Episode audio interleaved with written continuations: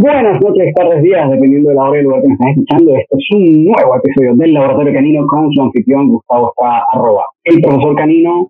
Y con ustedes los acompaña, dame un segundo también para presentarte, Román. No puede ser que acabare siempre la intro. Con ustedes, Román Urrutia, lo consiguen en Instagram como arroba Trainer. Buenas noches, Román, ¿cómo estás? Buenas noches para todos. Bueno, día o, o tarde. Gracias por estar acá. Tenemos un invitado hiper especial. Yo creo que esto, así como tal vez lo fue Nacho Sierra en su momento, creo que esto es otro de los, probablemente los más interesantes que vayamos a tener en esta segunda temporada. Gustavo, ¿cómo lo ves tú? Esto está pero buenísimo. Sí, yo creo que sí, porque ha sido sin duda una persona muy influyente en que exista este mismo espacio en el que tenemos, que tenemos nosotros el día de hoy. Así que quiero darle la bienvenida a Mariano Álvarez de Doctriner Podcast y de Untamed.co, si no me equivoco. Eh, Mariano, bienvenido. Hola, hola. Román, ¿cómo andas?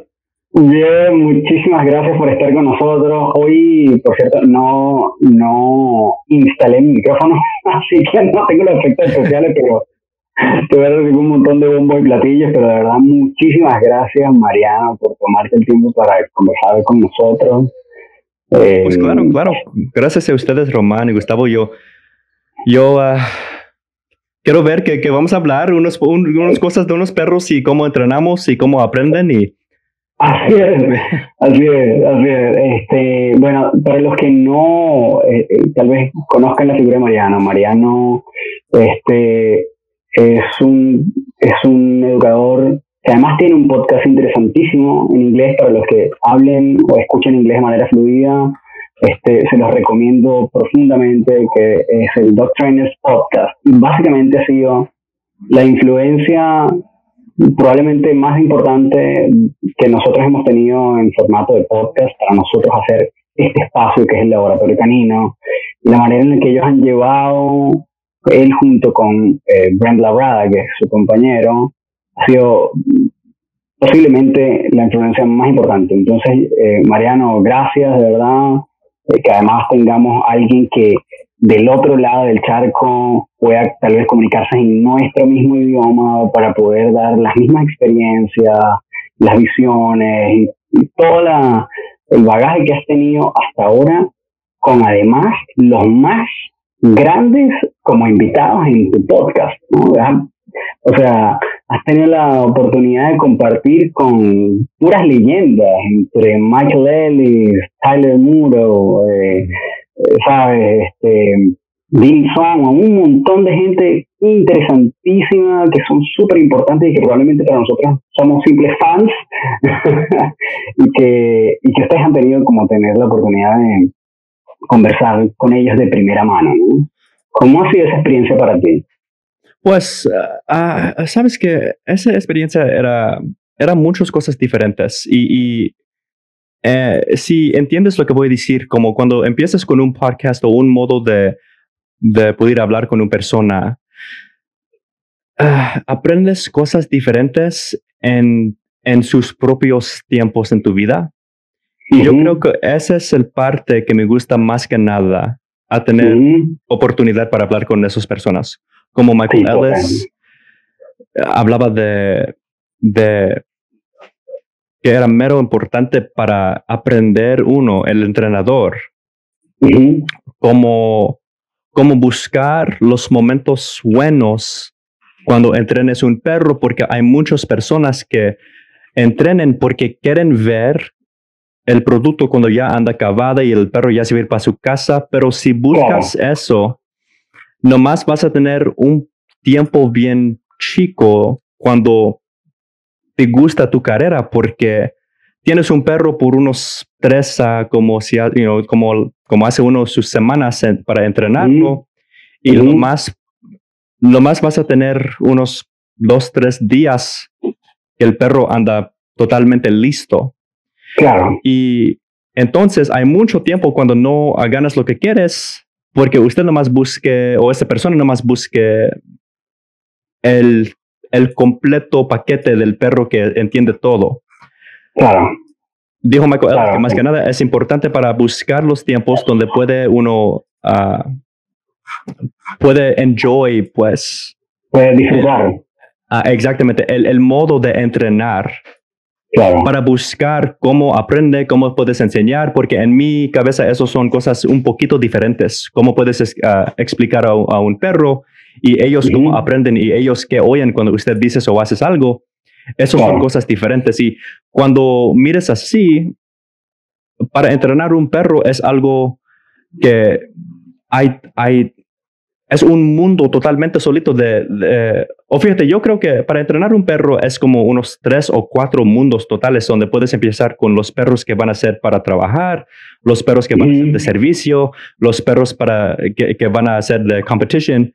Ah, y, los, los perros que nomás van a ser por, por una persona, un, un companion, un pet.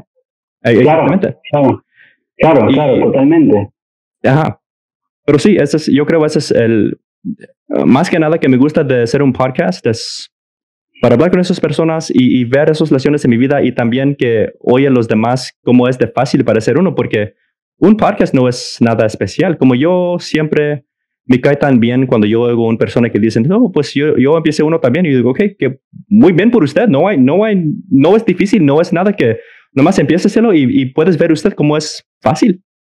Claro, sí, bueno, la verdad que nosotros, este, eh, cuando empezamos también teníamos como esa sensación de, bueno, que tenemos que tener unos equipos gigantes o necesitamos este, armar un libreto complejo o tal vez tener eh, personas que hagan una locución profesional para hacer la introducción, etcétera, una serie de cosas que tal vez hagan ver mejor o de manera más profesional un podcast, pero la verdad es que al final lo que importa es como el contenido, ¿no? Como la calidad del contenido. Y hasta ahora también como, salvando las diferencias, eh, nos dimos cuenta de que habían personas como ustedes que su podcast era completamente orgánico, en el cual simplemente seguían la conversación y esto se da de manera fluida.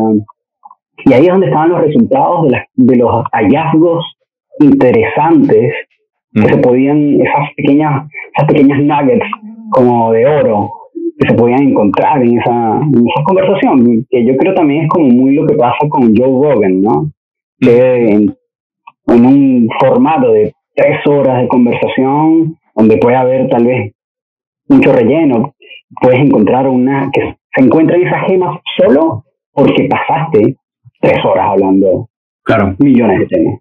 Pues sí, y fíjate que eso es algo que sí puedes practicar. Yo entiendo que, yo, yo sí entiendo uh, de verdaderamente que es algo que hay unos que pueden hablar y hay otros que a lo mejor que no, o casi que, que no tienen ganas o lo que sea. Pero al mismo tiempo, sí hay unas cosas que puede practicar o puede buscar para aprender uno. Si quieren, uh, si quieren hacer mejores en sus, en sus como digo, como, si, si quiere... Eh, como, como en el oficio, o como en la actividad. Pues lo que quiero decir es que si una persona quiere improve, mejorar. Eh, exactamente, si, si quiere ser mejor en, en modo de, de cuáles preguntas voy a dar por esta persona, cómo voy a, en cuál modo de tiempo, en cuál tiempo quiero empujar cuando hablamos de cosa, otra cosa. Ah, y, cosas como eso. Todo eso hay libros, hay, videos. Y, y, fíjate que una cosa que a mí me gusta un montón, porque yo tengo antes que Dog Trainers Podcast, yo hice unos podcasts por una compañía en, en Sacramento, en California. Ah, yo hice unos cuatro podcasts diferentes por una compañía. y en ese tiempo yo aprendí cómo hacer todo lo, como no, no lo más lo que oyen los, los personas, pero también cómo, cómo hacer los edits y, y todo eso. Y, Claro, las ediciones y todo ese proceso.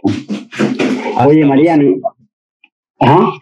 Sorry, era mi, mi perro. Está por allá, no hay problema. perfecto. Si no lo tuviera, no estaríamos aquí. este, Mariano, y eh, cuéntanos ahora tal vez un poco más como cómo fue tu proceso, el tuyo individual, porque independientemente de que sabemos que bueno, tal vez la referencia de Mariano Álvarez es este chico que es el host de Dog Trainers Podcast y que tiene acceso a estos grandes adiestradores. Pero la verdad es que eso al final deriva en que uno termina viendo, por curiosidad, bueno, déjame ver cómo es el trabajo de este chico, ¿no? ¿Qué hace él? ¿Cómo, mm. ¿Qué tal es él como, como adiestrador o como educador canino? Y al final, también lo que hemos visto es que tu trabajo es súper bueno, súper interesante, eh, que se ve y ahí se, como que cuando uno logra ver tu Instagram y el trabajo que haces, también se ve como la influencia de todos estos personajes en el trabajo que haces y se ve como la mezcla, ¿no? Que no hay una sola línea, sino que empiezas a detectar como, ah, mira, esto lo hace esta persona o eso lo hace este otro. Y empiezas a ver como las influencias que has tenido en tu proceso, ¿no? Y aquí es como la clásica, esto lo debería ser Gustavo, pero lo voy a hacer yo por ahora. ¿Cómo empezaste en esto? ¿Qué te llevó a ti? ¿Cómo fue tu historia? ¿Cómo terminaste siendo un, un dog trainer. En totalmente. Ok, yo. Total, desde el principio, sí. Uf, yo empecé en 2012 porque yo fui cuando yo cuando yo acabé con, con la escuela, yo fui para el Air Force. Ah, ok. Y yo duré ahí en por unos cuatro años y yo andaba en San Antonio, en Texas. ¿Con cuatro años en la Fuerza Aérea? Wow, Mariano. Y en ese tiempo, yo andaba en un, en un base que se llama Lackland en San Antonio. Y allí mero empecé mi carrera con los perros porque ahí son los, los kennels por los perros. Por no nomás Air Force, pero también yo creo por Navy y a lo mejor, no Army, pero a lo mejor Marines también. Okay así empecé, cuando, cuando yo vi, hay, hay una cosa que pasa a uno, porque en ese tiempo yo tenía como 19, 20 años, algo como eso. Y hay algo que pasa a usted cuando ves un perro que no nomás es inteligente y puede hacer cosas y lo que sea, porque todo es bueno también, pero un perro que, que no hay nada que no va a hacer por su persona eso es algo especial. Y también un perro que pueda hasta, puede correr y brincar dentro de una troca y agarrar un, un hombre y sacarlo del otro lado.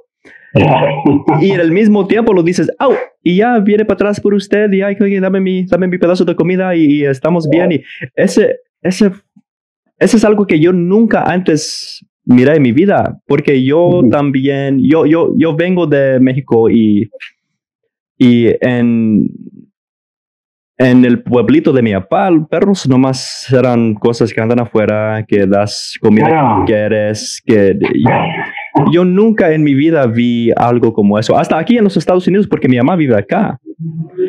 Y nosotros teníamos unos perros como ahí, aquí, lo que sea, pero cada dos, tres meses que teníamos uno, mi mamá si lo, ya si no podía aguantar y si lo quitó de la casa. Yo nunca tenía modo de pensar que un perro puede ser todo hueso a una persona o, o, todo hueso por un, un compañía, un vida. E, e, es, algo muy nuevo. Y cuando yo vi eso, ahí, ahí estaba. Y cuando ya acabé y regresé para Los Ángeles, yo, yo soy de, de California. Yo empecé a entrenar en un kennel en Los Ángeles para que podía aprender cómo trabajar con cliente, porque hacer entrenador por unos perros que van a hacer trabajo como eso es muy diferente al modo de cómo puedes entrenar un perro a caminar, en, you know, cuando vas a cruzar calle en tráfico o mirar otros perros o lo que sea. Y también nomás a hablar cliente, porque eso es algo muy diferente también. Eso no es algo que haces cuando andas adentro del Air Force. Es nomás entrenes los perros para hacer lo que necesitan hacer, pero nunca necesitas hacer cosas como mandar tarea o mandar hasta, hasta un mensaje o, algo como eso. Todas esas cosas eh, son muy importantes para, para poder hacer uno. Y de ahí yo trabajé en otras partes en Los Ángeles y en Malibu y yo aprendí otros modos de entrenar empecé con e-collar y, y, empecé a, entrenar los, los, perros agresivos y todo eso.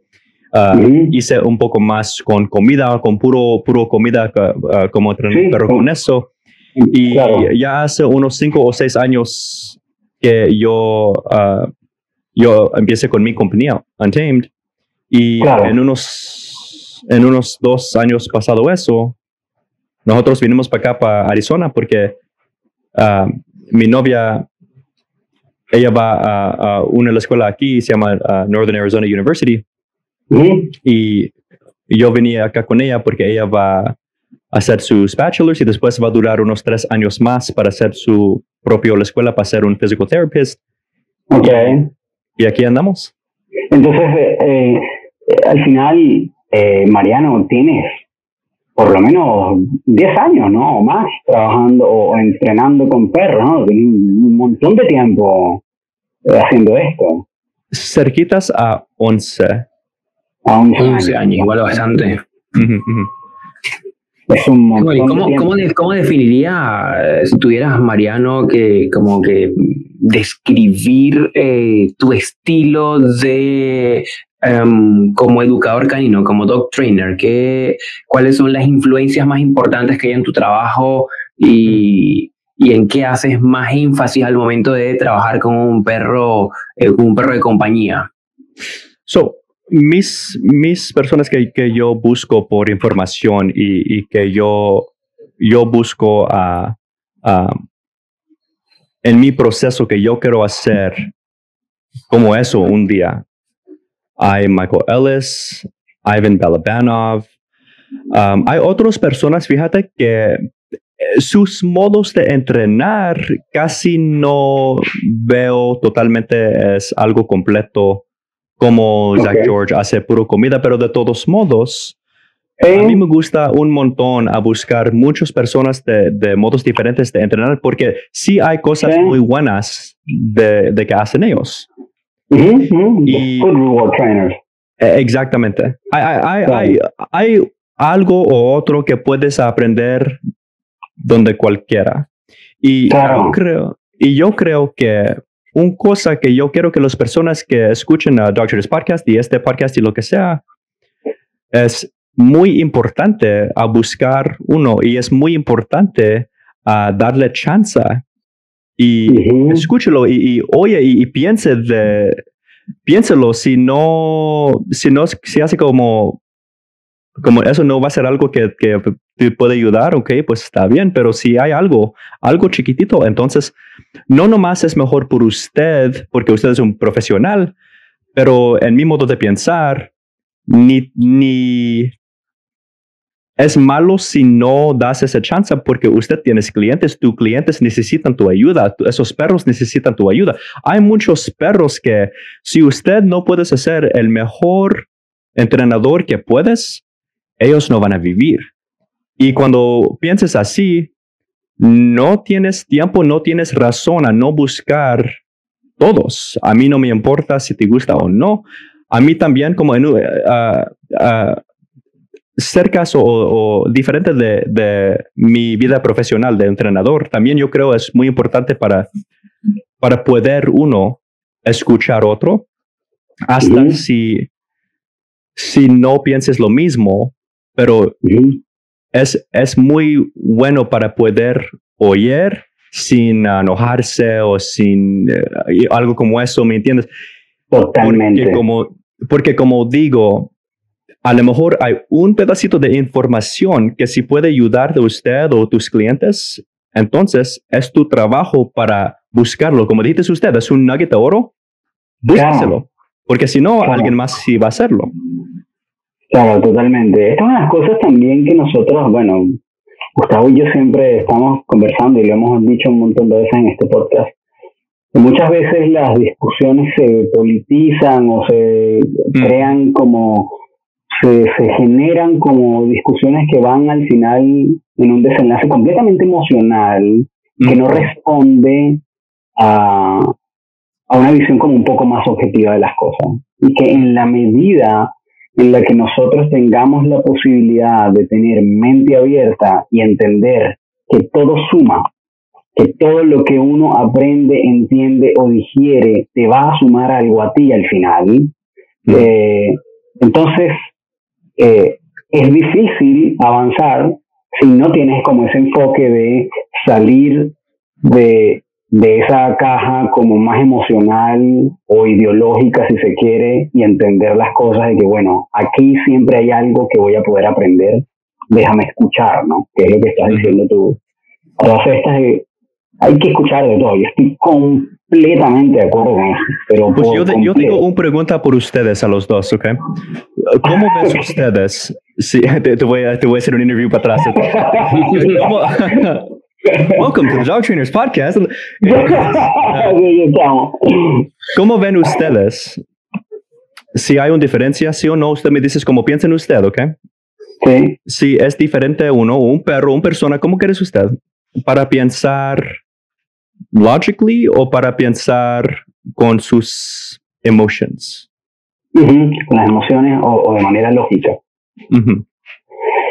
eh, no sé cómo lo ves tú. Bueno, voy a, darme la licencia. No, dale todo. Que... Dale, dale, lánzate, lánzate nomás, lánzate. este. Y hay razón que te pregunto.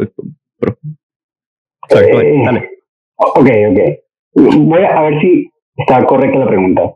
Eh, es entender eh, ¿cómo, cómo, cómo abordo yo el, el, aprendizaje de un perro desde la lógica y desde la emoción? ¿Es esa la pregunta? Sí. Ok.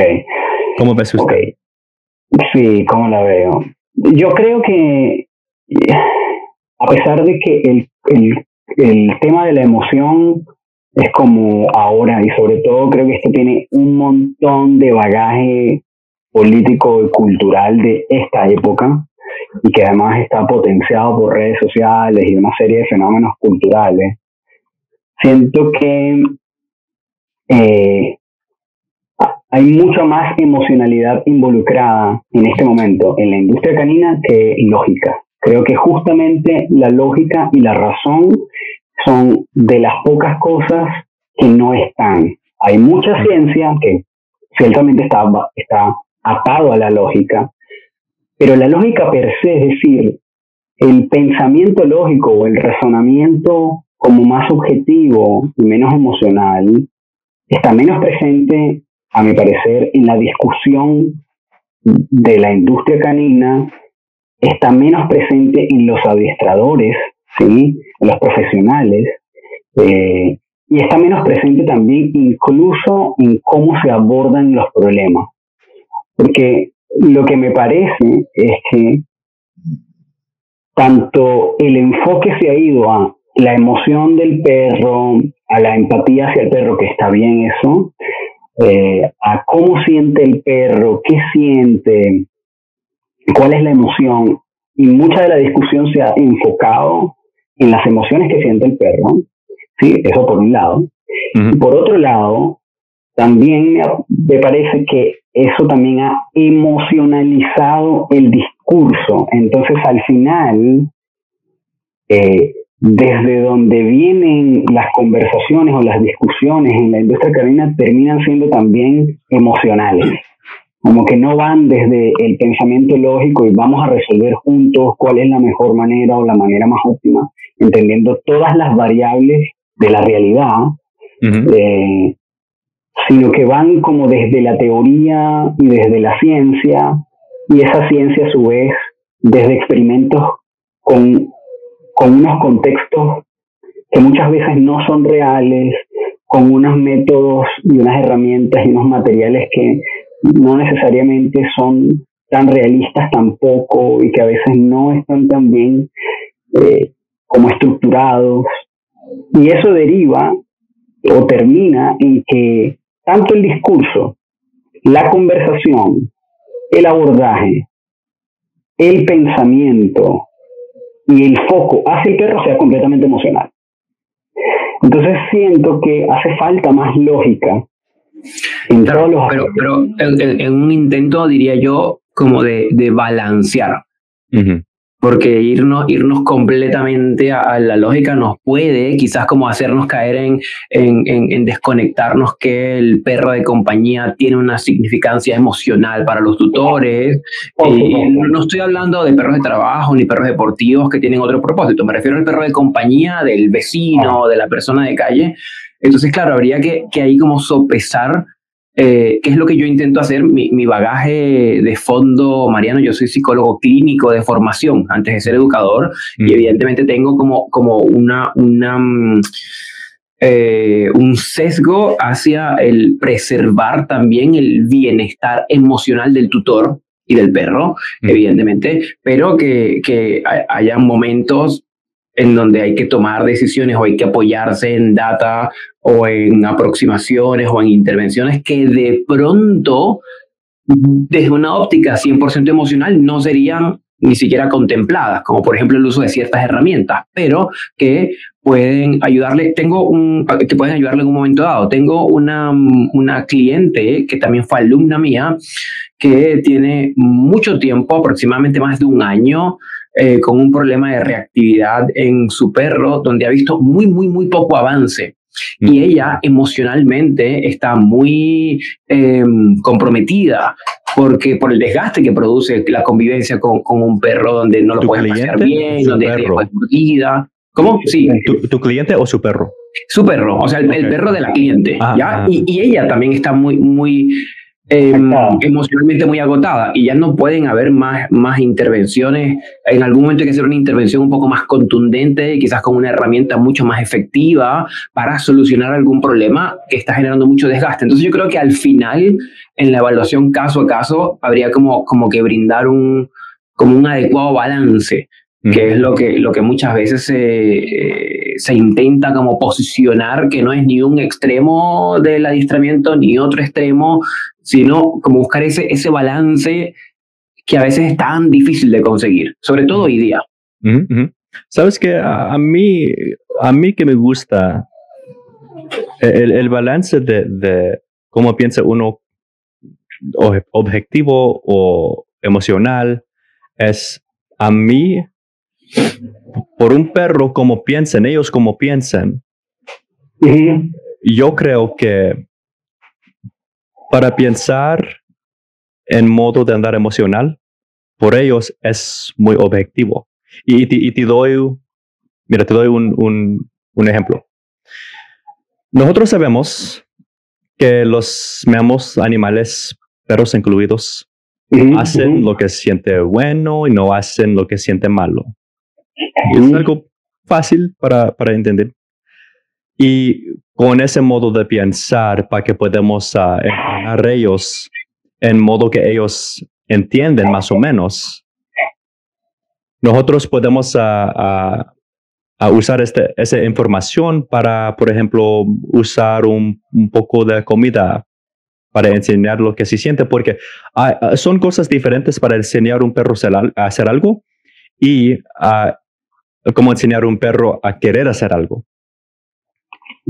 Y por esa razón, con mis clientes y con el podcast y todo eso, y cuando hago, yo también entreno a entrenadores y, y, cosas como eso, lo que los necesito enseñar más que nada es, casi todas las personas saben cómo enseñar algo muy fácil, como que se siente o que si para su casita o lo que sea. Pero para enseñar al perro cómo hacer eso y querer, y querer hacerlo, eso es un poco más difícil por unos. Y cuando yo empiezo a describir cómo un perro aprende, cómo, cómo aprenden a querer hacer cosas, después puedes ver que hacen mejor, hacen más rapidito y quieren hacerlo más y, y todo eso si, si hace you know, más, que, más que era antes. Esa es un parte de entrenar que me gusta más que, o bueno, un parte que me gusta un montón, pero un parte que también yo casi no oigo que otros entrenadores hablen de eso. Sí, sí, sí, sí, sí, totalmente. Como este trabajo motivacional, ¿no? de, que, de que trates de tal vez optimizar lo que el perro ya sabe hacer o que aprendió hace poco, pero que lo haga mejor por supuesto que requiere un trabajo mucho más acusado, más denso de entender a ese perro lo que lo motiva. Y yo creo que ahí es, es un... A, mí me parece que eso ya es un trabajo experto. Eh, que incluso, por ejemplo, yo en el estado, como en, mi estado de desarrollo como educador canino, todavía eh, me falta muchísimo.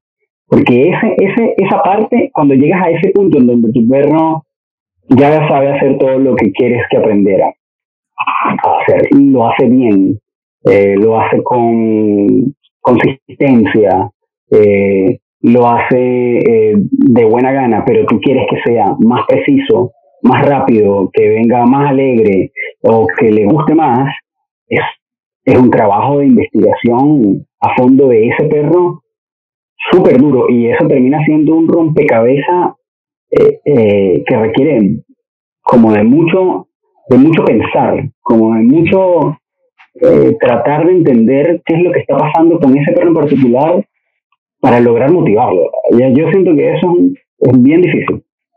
Ah, obviamente...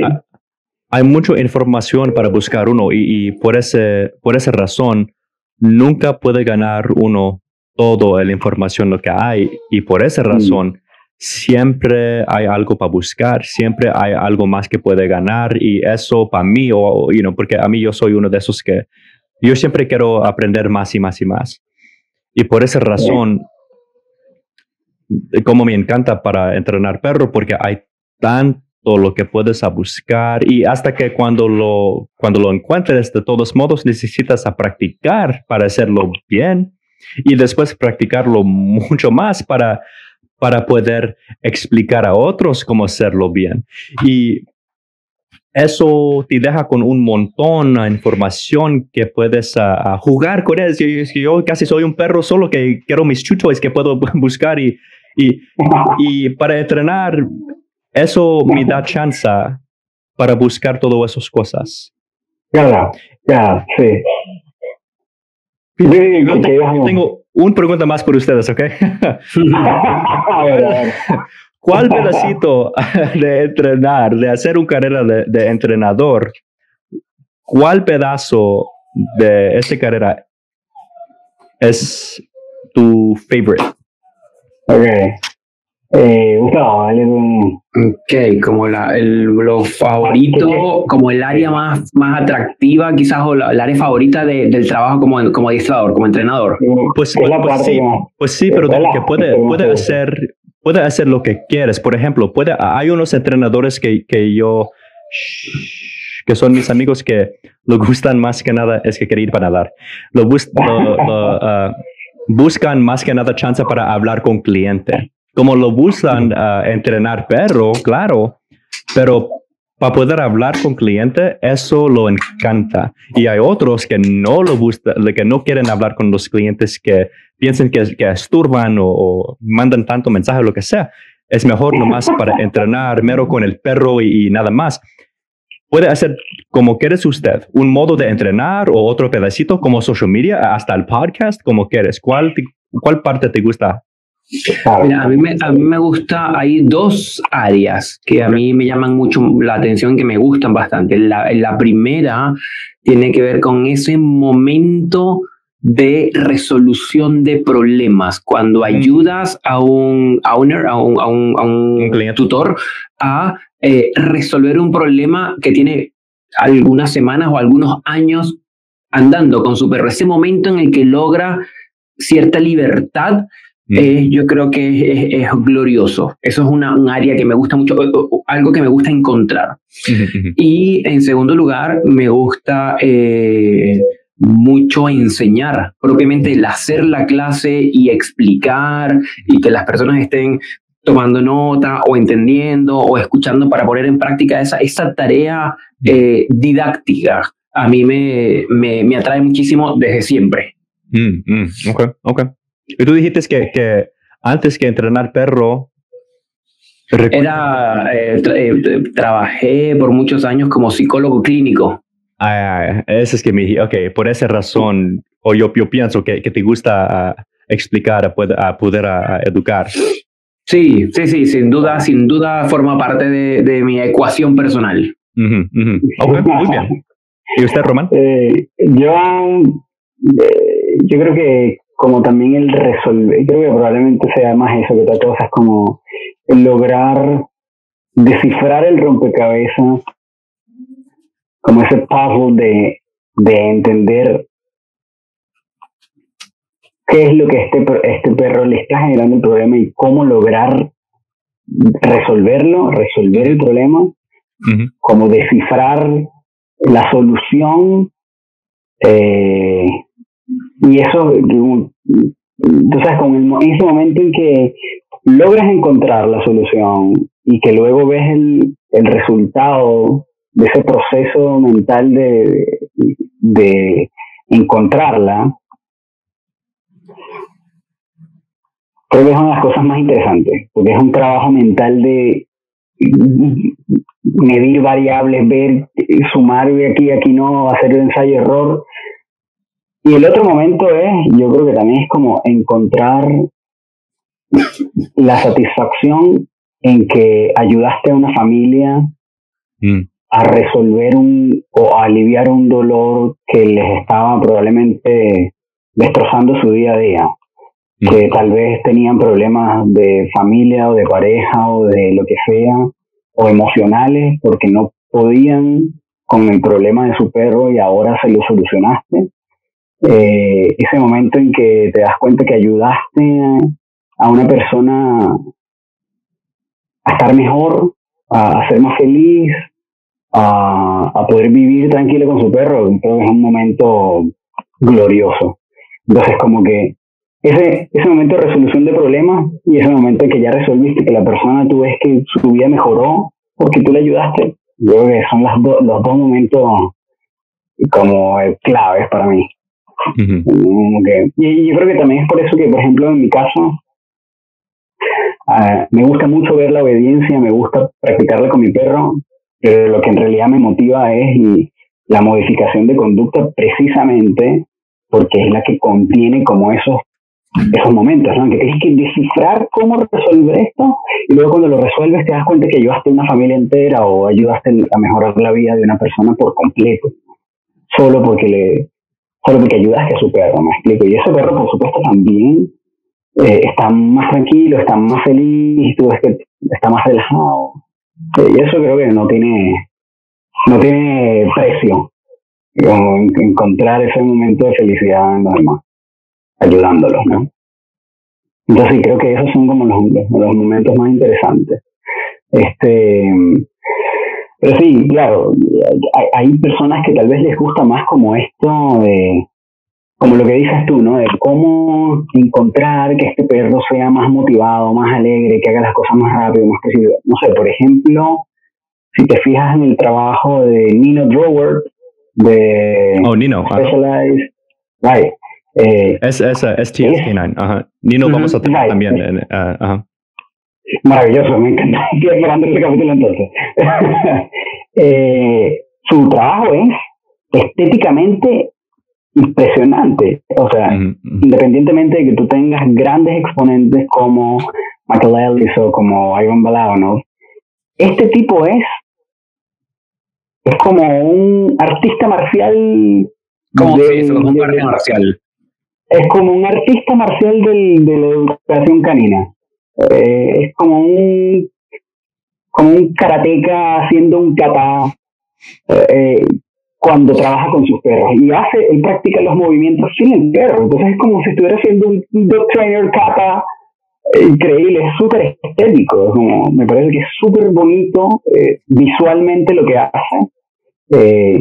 Por supuesto seguramente tiene aplicaciones prácticas pero yo siento que el trabajo de él, por ejemplo, es estéticamente maravilloso. Verlo trabajar es, es, es fantástico, es súper...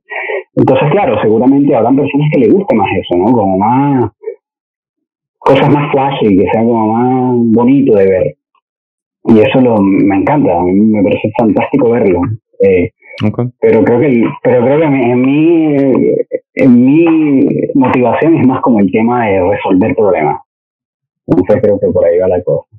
¿Cómo en tu, en tu en tu trayectoria, además de esto de encontrar qué motiva a este perro, ¿hay alguna otra como área en particular que sientes que, que te motiva particularmente?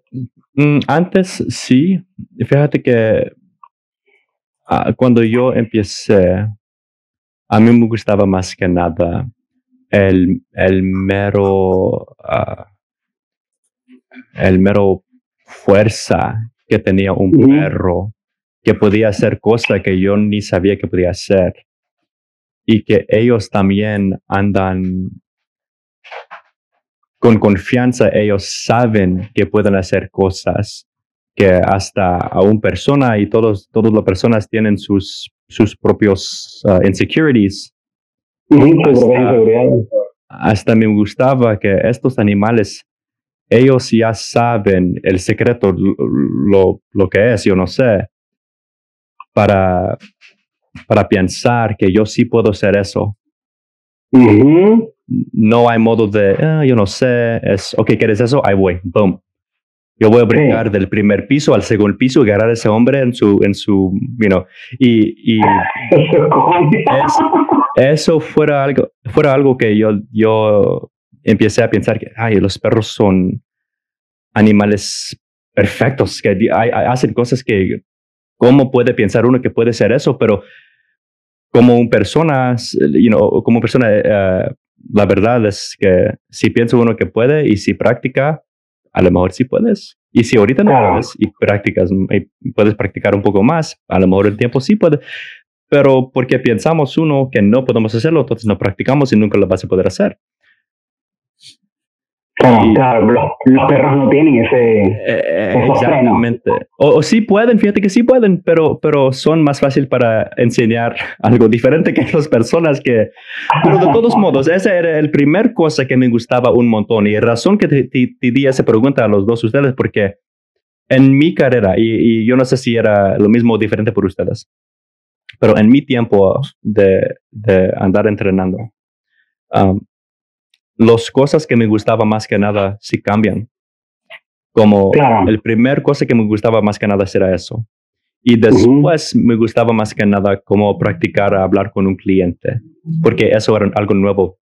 Y después que eso, yo quería empezar con, con perros que necesitan ayuda porque andan un poco agresivos o lo que sea.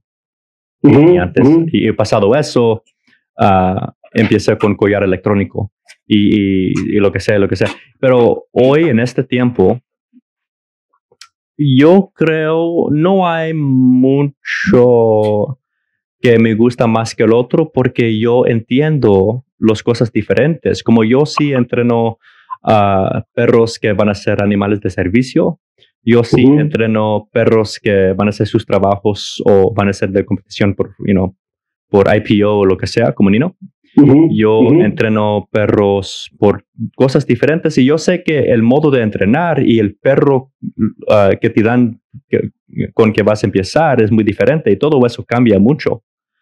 Pero de todos modos, yo ya tengo tiempo o, yo, yo, ya tenía chance para ver lo bueno y las cosas interesantes en todo eso. Entonces yo casi no creo que me gusta algo más que el otro. Pero la cosa que me gusta mucho ahorita es enseñar entrenadores. Mira qué interesante, ¿eh? Ah, ¿eh? Ajá, porque a mí me gusta más que nada ahorita, o bueno, dos cosas. Cómo aprende un perro, no como lo enseñamos, yo sé que ya, ya dice eso como unas tres, cuatro veces, pero cómo aprende un perro y también cuando puedo hablar con un entrenador, como yo tengo un amigo ah, aquí que se llama John Gara, es un entrenador también. Sí, sí John Gara, muy bueno. Y, y, él aquí andaba en mi casa hoy Ah, y nosotros ah, hablamos de otras cosas de entrenar y lo que sea. Y para poder uh, oír a otra persona como piense, ellos como piensen, y ellos como van por un parte a otra parte en su modo de cómo voy a conectar estas cosas a hacer un programa entera. Eso a mí es muy interesante y eso es algo que yo yo, me gusta mucho para, para buscar eso y, y, practicar de eso y arreglar unas cosas a otros entrenadores cuando necesitamos. Esos son mis, mis pedazos de, de la vida de entrenar que ahorita me gusta más. Igual es, bueno, ahí creo que Gustavo más que otra cosa tiene como ese, como esa, esa motivación por entender cómo explicar algo y desglosarlo hasta que puedas como lograr que esta persona pueda recibir esa información y empezar a conectar cosas. Y, eh, de hecho, mi, mi, primera formación fue eh, con Gustavo, es decir, yo me formé eh, con Gustavo como administrador y después obviamente continué el proceso de aprendizaje, pero eh, este, este proceso de tener que explicarle a otra persona eh, elementos incluso tan complejos como cómo piensa un perro, creo, que, creo que tiene que tomar, muy, tiene, tiene que gustarte. Porque, porque igual es, es tratar de explicar en, en modo sencillo un proceso que es que es complejo eh, y que detrás suceden un montón de cosas que no son fáciles de explicar necesariamente. Pues exactamente. y lo que digo a, mis clientes, uh, si serán como puro uh, you know, dueño de perro o entrenador, que para enseñar a una persona también es otro pedazo de información que puede buscar uno por toda su vida y, nunca ganar todo lo que hay. Y uh, eso es algo que me gustaba un montón. Gustavo, yo creo que, que con lo que haces usted, yo creo que uh, usted tenía chance para, para buscar los modos diferentes que cómo aprende un persona, un adulto más que un niño o niña. Y los perros como son casi lo mismo que si era uno un poco más joven, aprenden cosas diferentes, que será uno un poco más viejito, aprenden en otro modo. Y claro que sí pueden aprender. Ese, esa cosa que dicen unos que perros más viejos no pueden aprender, eso no es cierto, pero de todos modos sí aprenden cosas diferentes. Y yo creo por esa razón, a lo mejor serán personas que empezaron con eso que ah, entendieron más cómo enseñar a un papi, yo no sé.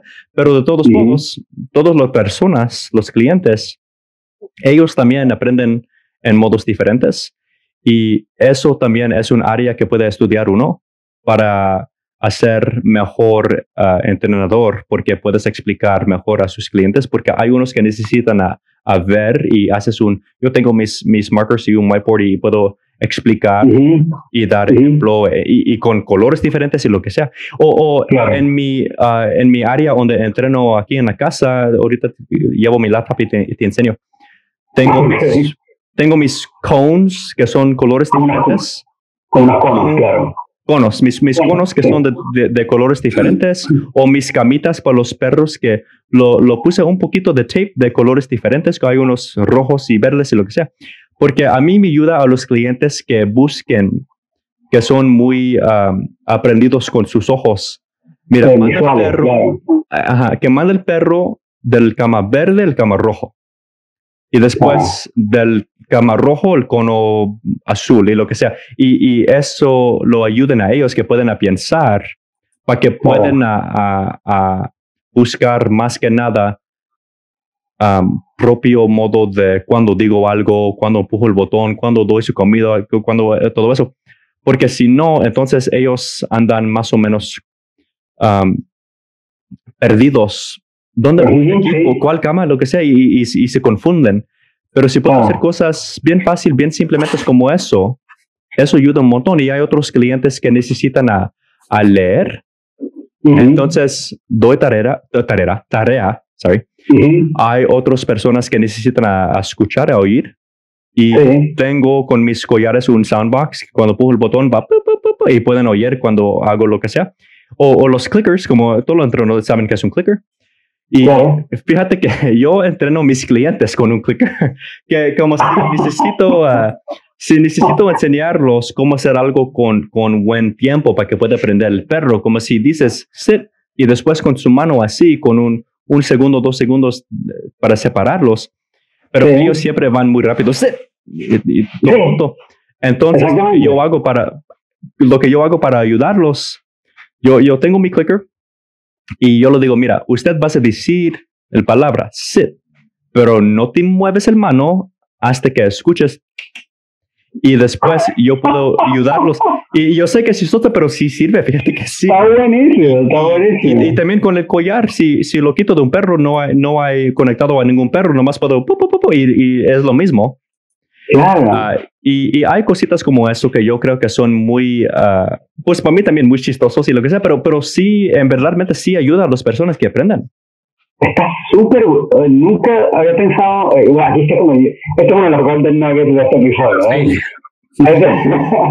Porque eh, como que esos son los, estas son las cosas que a veces dice, oh puta, esto es un mancho. Yo no, no se me había ocurrido algo como eso.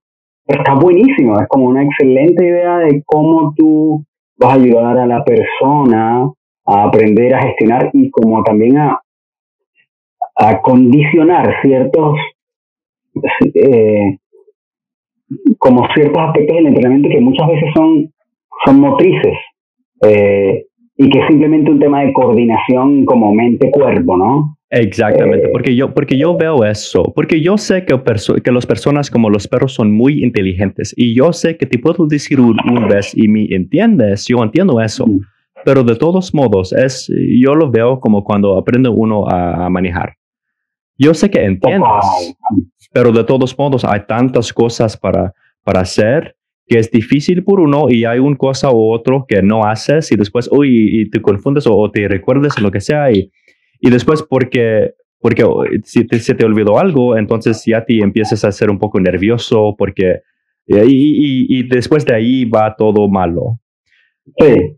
Entonces yo hago cosas como eso los colores, los, los otros cosas, mi clicker y lo que sea, por una razón simplemente. Yo quiero ver cuáles, cuáles pedazos de todo eso puedo quitar para que lo que, lo que sí quede es muy simplemente para que ellos puedan aprender. Y cuando ellos ya tienen chance para practicar así, entonces echo un poco más y un poco más y un poco más hasta que ellos pueden solitos. Como, para aprender a, manejar uh, con un carro automático y después, cuando tienes chance, ahora sí puedes empezar con un, carro que necesitas hacer uh, Claro, sí, um, Exactamente.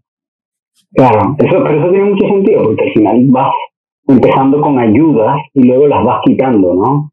Es como, como cuando una persona también aprende a manejar, por ejemplo, bicicleta con ruedas y luego vas quitando Exactamente.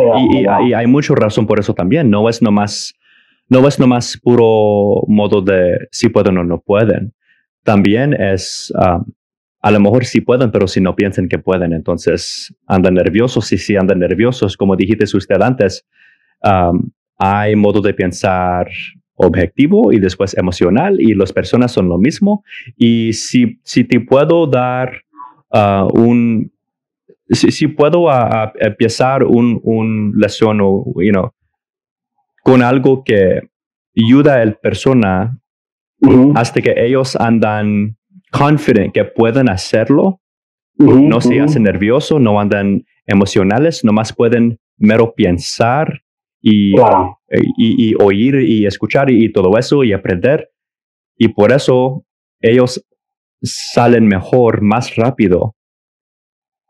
Cuando ellos ya saben cómo ser y después en ese tiempo yo he hecho un poco más, um, yo, yo, lo hago un poco más difícil para que ellos puedan aprender cómo hacer algo cuando no hay todo más perfecto. Pero, pero en tiempo, no en el, el mero primer lección o lo que sea. Sí, sí, está buenísimo eso.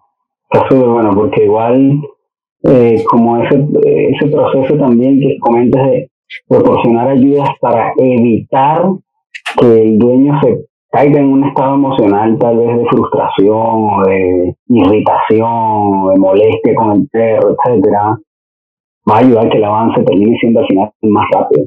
A pesar de que empieces más lento porque estés agregando ayudas de algún tipo, eh, esas ayudas, aunque hagan el proceso un poco más lento al principio, va a terminar haciendo más rápido el proceso al final. Eh, porque no vas a tener como esos baches o, esos, o esos momentos de frustración o de, o irritación que te pueden retrasar el proceso de aprendizaje. Entonces, está buenísimo. Me y, un a mí, fantástico.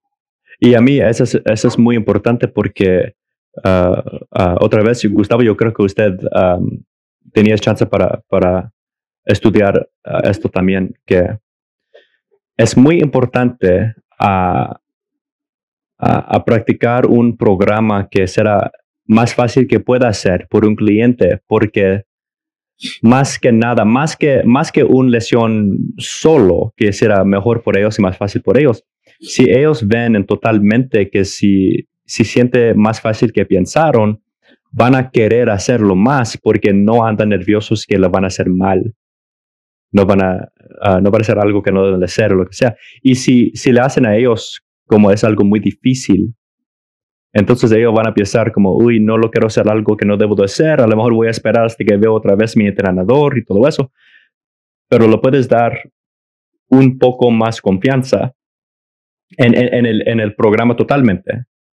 Y por esa razón, y, los perros también, ¿me entiendes? Y por eso, yo, por eso a mí me gusta un montón cómo aprenden los perros, lo mismo. Que todos, la persona, eh, el cliente el perro, ah, mis, mis entrenadores, uh, lo que sea.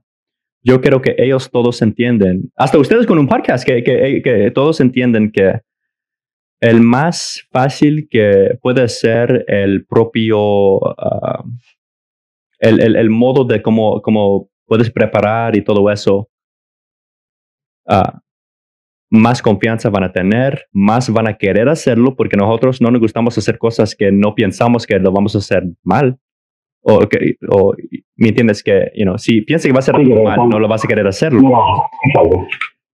y entonces, si yo puedo dar más chance que lo vas a hacer bueno y, y mi modo de hacer eso, darle más chance, es lo hago más fácil.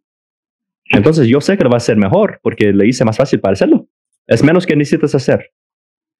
Entonces yo sé que vas a hacer mejor, entonces yo sé que vas a querer hacerlo más, entonces yo sé que vas a, vas a a crecer, vas a ser mejor más rapidito. E, y en ese tiempo, como digo, yo puedo quitar y quitar y, ahora sí vas a ser como, como haga uh, otro perro más rápido y mejor, sin mm. los nervios. Claro, es que allí, yo creo que allí eh, se mezclan dos cosas.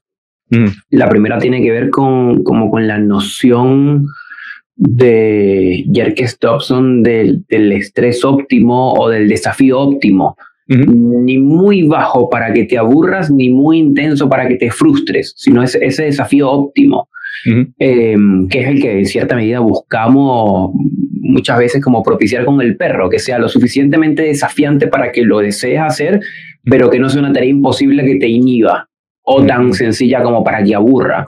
Y me recordó, ahora que lo vienes mencionando, eh, lo que habla el autor se llamaba Vygotsky, eh, que era un, tiene desarrollos en el área de psicología educativa, y él hablaba como de una zona eh, de desarrollo próximo, que habla como de varias zonas. Una zona a la cual yo como humano puedo aprender por mi cuenta solo, mm. pero otra zona en donde es una zona de desarrollo en donde requiero un andamiaje, requiero una estructura, un acompañamiento una muleta, una ruedita extra, aunque me tomen de la mano, y después de haberlo transitado, esa zona se vuelve, ya no requiere el andamiaje, ya no requiere de esta estructura y se puede transitar sola y surge un nuevo desafío en el horizonte, más complejo y más complejo. Yo creo que está muy, muy valioso eso que planteas de tener como esto presente en la vinculación con los dueños, con los tutores, eh, para evitar que, y yo creo, a mí me ha pasado, donde a veces uno hace una clase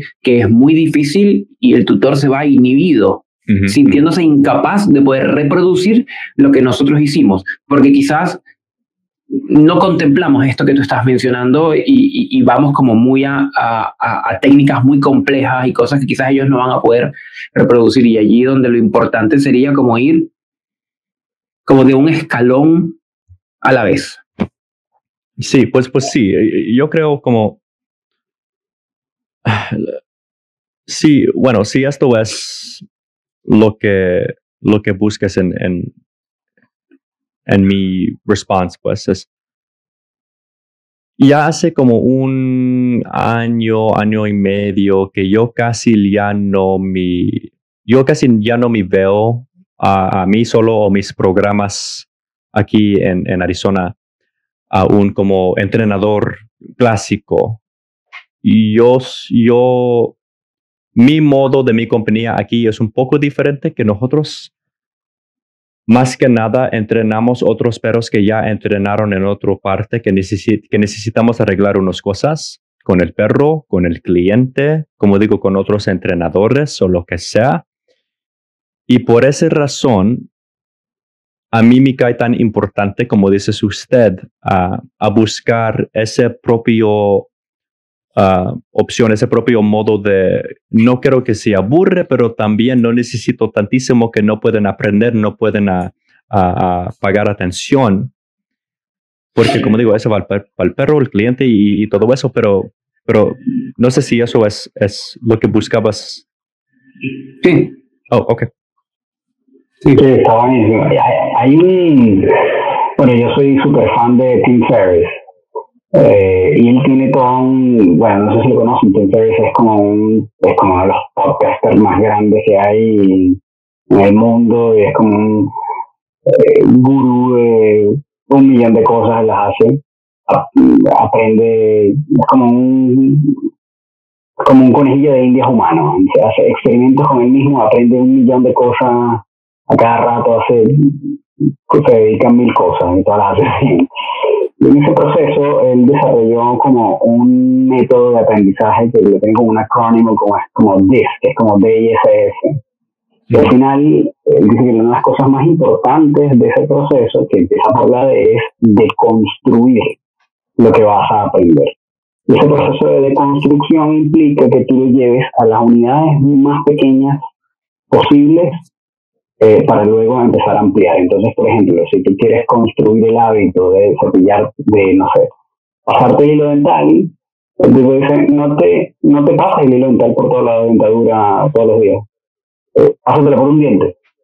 Y el día siguiente, pásatelo por dos dientes. Y el día siguiente por tres días, hasta que, te lo, hasta que hagas el hábito y te puedas pasar el hilo dental por todos los dientes. Pero parte como de la unidad mínima, ¿no? Y en el proceso de aprendizaje, yo creo que muchas veces ayuda también a como llevar todo a la unidad mínima posible. Entonces, por ejemplo, si un guía está complicado con, eh, no sé, la caminata y que su perro no tire de la correa, muchas veces tal vez tienes que pasarte buena parte de la sesión en solamente que sujete bien la correa, en que las manos estén bien colocadas, en que el cuerpo esté de tal forma, hacer ejercicios de correa, tomando tú un extremo de la correa y el cliente el otro extremo de la correa sin que haya perro de por medio. Es decir, como que todo un proceso de, construcción de lo que vas a enseñar para después pasar a, lo que, a lo que realmente vas a enseñar. Entonces, creo que a veces también eso puede ser una ayuda importante que además lo he visto también que creo que lo esto de lo del, por ejemplo lo de los ejercicios en Corea lo he visto que lo hacen mucho en la escuela de Tom Rose y, es súper interesante hacen como muchísimos ejercicios de como el handling de, manejo de correa entre ellos es decir entre participantes sin perro eh, y eso te ayuda también a entender cómo sentir la presión cómo mover la correa, cómo eh, manejarla. Eso me parece que está buenísimo.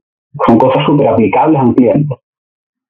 Eh, en un día normal por ustedes, ¿cuál modo de entrenar hacen ustedes? ¿Hacen por competición? ¿Hacen por animales de servicio o...?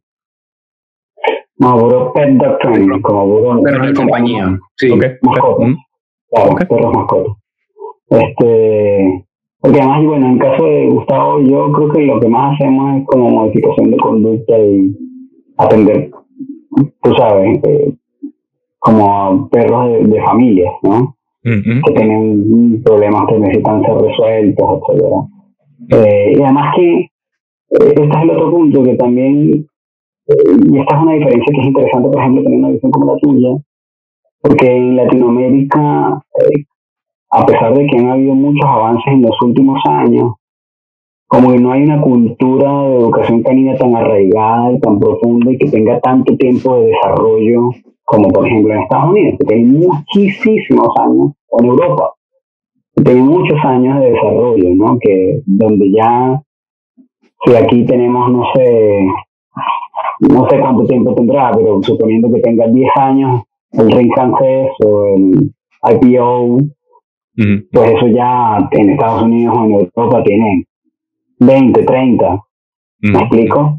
Entonces, eh, por supuesto que todas estas áreas que son tal vez más especializadas eh, son muy escasas.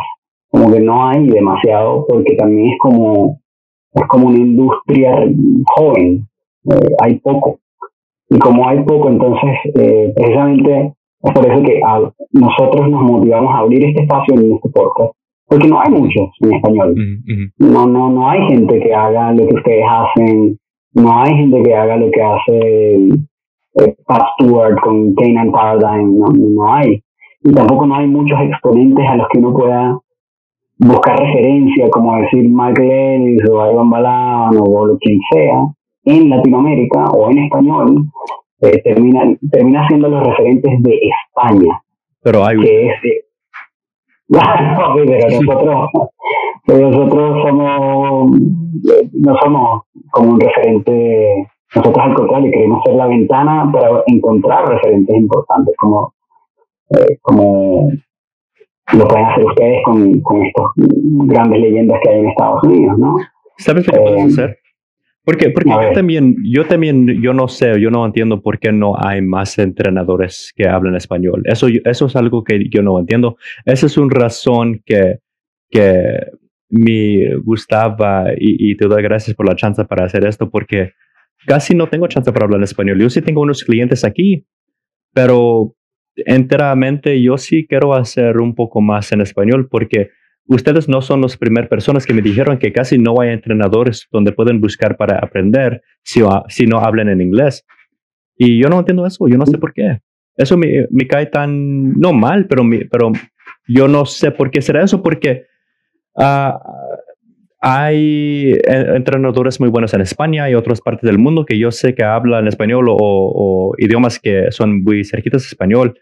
Um, pero yo creo que sí, que, que no hay muchos entrenadores que hacen cosas como eso, como French Ring, IPO, como dijiste usted.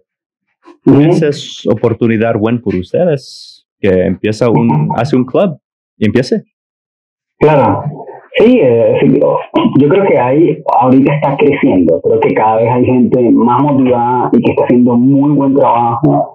Y que justamente nosotros, precisamente en esa búsqueda de ver, bueno, ¿dónde están estos tipos increíbles? ¿Por qué nosotros no podemos tener esto? Y en esa búsqueda, eh, precisamente motivada por el podcast, hemos ido encontrando personas que hacen trabajo fantástico mm. eh, y que valía la pena visibilizarlos y, mostrarlos al mundo eh, y que los hemos encontrado, tú sabes, pero teniendo que hacer un ejercicio complejo de ir a buscar, de ir a indagar y cavar a ver dónde están, porque la verdad es que cuando buscas contenido en español termina siendo solamente España. Mm. Eh, y España es un país chiquitito, cuando lo comparas con Latinoamérica, que es un continente completo que habla el mismo idioma. Mm. Eh, y fantástico, los españoles son maravillosos y son un referente y están muy bien, pero yo siento que también seguramente hay un montón de gente fantástica que nadie conoce, pero que están ahí y que hay que ir a descubrirlos. Oh, bueno, déjame, preguntarte, déjame preguntar esto a, los dos. ¿Qué puede hacer uno para ayudar a los partes del mundo que hablan español a aprender más rápido? ¿Qué necesitan? Un programa en español, un otro podcast en español también. ¿Qué es? Uh, uh, seminar. todas, todas esas. Todas esas. Yo creo que. No, pero sabes que, sabes que yo creo que lo primero, lo primero que, que, yo creo que es una, una, una, limitante para mucha gente que no habla español eh, y que sería una ayuda, sería como poder, poder eh, subtitular, mm. eh, doblar al castellano contenido que ya existe. Porque, no sé, nosotros que vimos el de, el de mm, reactividad de Correa de Tyler. ¿Usted sabes el inglés, Gustavo? Sí. ¿Por, ¿Por, qué no ustedes conocen a Tom Davis? Ah, Tommy Davis? Sí, claro, sí, claro, por supuesto. Sí. ¿Pero lo conoces? Sabe, o no, o, ¿Ustedes hablan inglés? Sí, claro, sí. No, lo sé. Yo lo sigo, sigo su trabajo, me parece muy bueno a él. Pero... ¿Por qué no habla con él y habla con Vinny? Porque yo creo que ahorita ellos son los más grandes en, en modo de como de social media. Y pregúntalo si, si ustedes pueden hacer exactamente eso. Yo creo como doblar su contenido. Ajá, ¿por qué no? Es bueno para ellos también.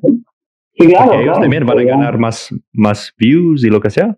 Más seguidores, sí. Sí, puede ser. Eh, una de las cosas que ha hecho últimamente Gustavo es, es traducir posts, por ejemplo. Eh, publicaciones de Instagram. Tampoco es demasiado, pero, pero sí, para, para, para tratar de, de, llevar cierto contenido al, al público de, habla hispana. Mm, sí. Eso es algo que yo, yo, creo va a ser más también, eh, más posts y lo que sea en español. Sí, hace falta contenido en español, porque no eh, mucha gente no sabe dónde buscar. Eh, y porque realmente no hay. Eh, hay muy poco doblado, hay muy poco traducido. Em, y contenido original, es decir, propio, eh,